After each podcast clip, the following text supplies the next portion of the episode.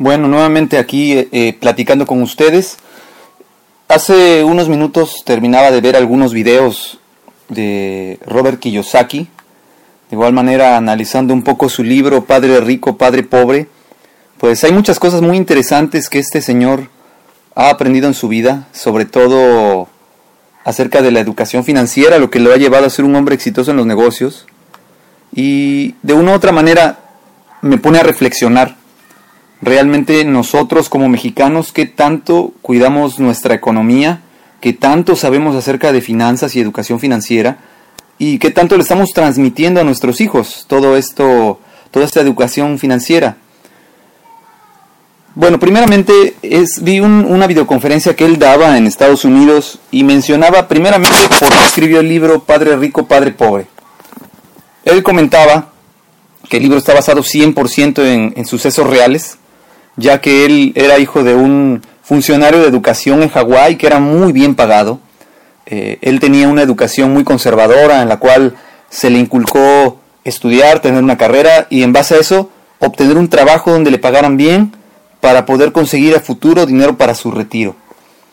Pero la diferencia y el contraste que ayudó a que este señor eh, Roberto o Robert Kiyosaki eh, emprendiera de una manera distinta es como él los llama sus dos padres.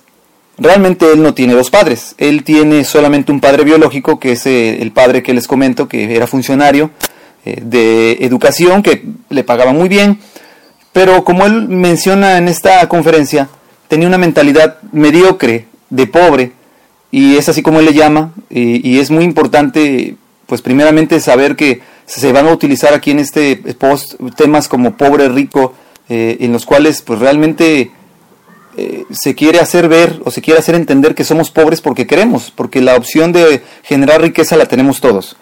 Pero bueno, eh, entonces él decía, su padre pobre eh, ganaba muy bien, tenía una gran preparación académica, era muy inteligente, era un hombre que se devoraba libros, y su padre rico, como él también lo llamaba, que era otro hombre el cual era muy amigo de su padre y padre de uno de sus amigos, también uno de sus mejores amigos, era un hombre que era un genio financieramente hablando un hombre que se hizo a sí mismo, fue autodidacta en muchos aspectos, solamente terminando el bachillerato o la preparatoria, y él aprendió a manejar los negocios.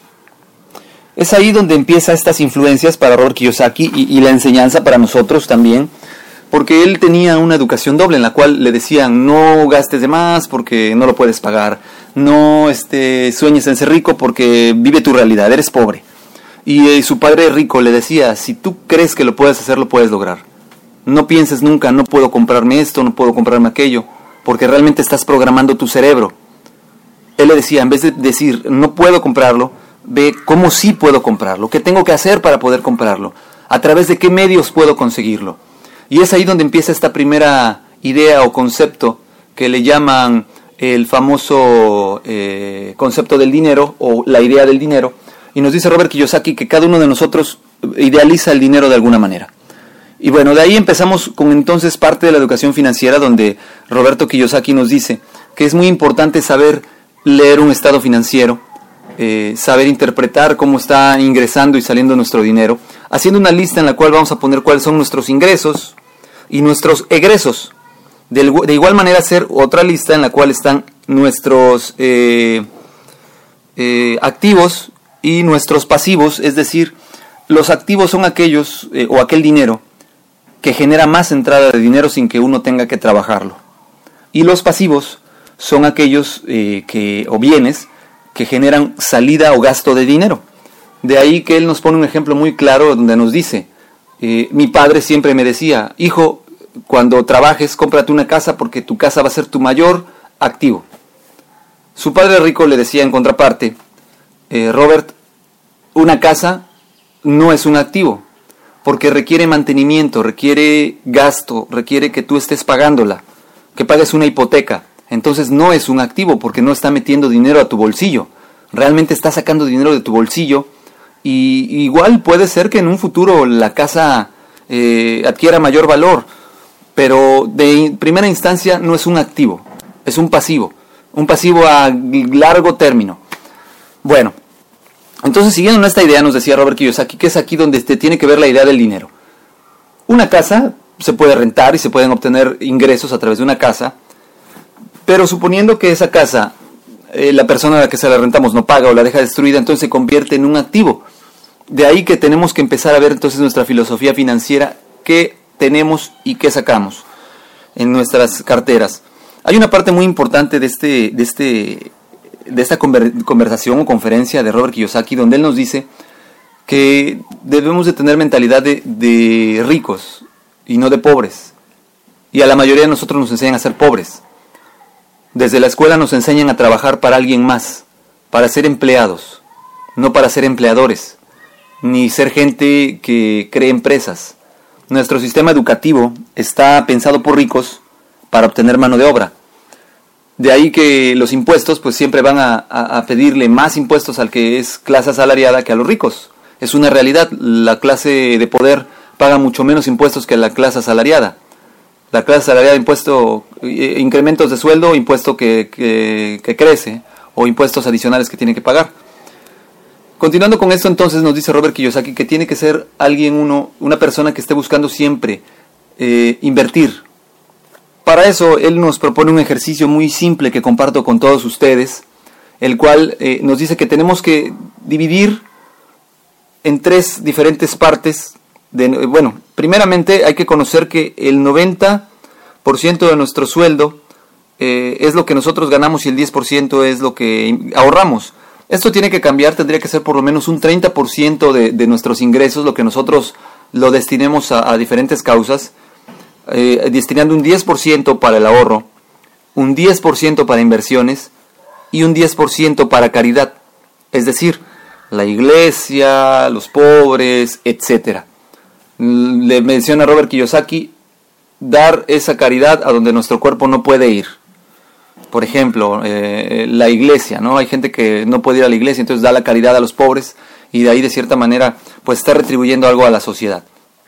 Pero bueno, más que eso, lo interesante de este ejercicio que nos pone Robert Kiyosaki y nos los pone así, tal cual se los voy a decir.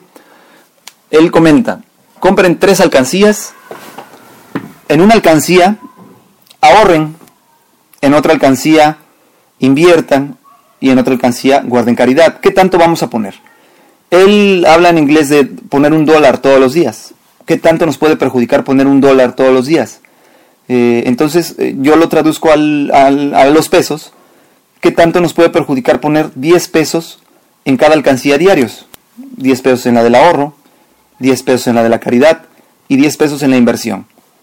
El reto, como él lo dice, para desarrollar esa mentalidad del rico, es evitar tocar ese dinero, no tomarlo jamás.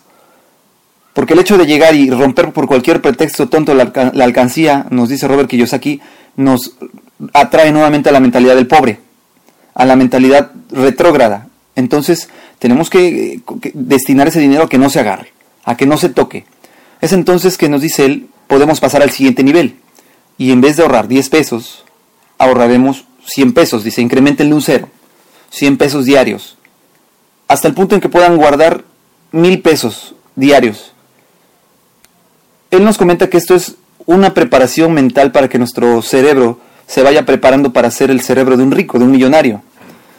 ¿Qué más eh, se toma como lección de esto? Es muy importante. Nos dice él que el ahorro nunca se debe de tomarse. Sí se puede sacar y meter a cuentas bancarias que nos dejan un rendimiento, que nos dejan una ganancia, y el dinero de inversión es un dinero que se puede estar tomando constantemente y se puede estar invirtiendo en ciertos negocios, en ciertas eh, inversiones que no. Ohio, ready for some quick mental health facts? Let's go. Nearly 2 million Ohioans live with a mental health condition. In the U.S., more than 50% of people will be diagnosed with a mental illness in their lifetime. Depression is a leading cause of disability worldwide. So, why are some of us still stigmatizing people living with a mental health condition when we know all of this? Let's listen to the facts and beat the stigma. Ohio, challenge what you know about mental health at beatthestigma.org.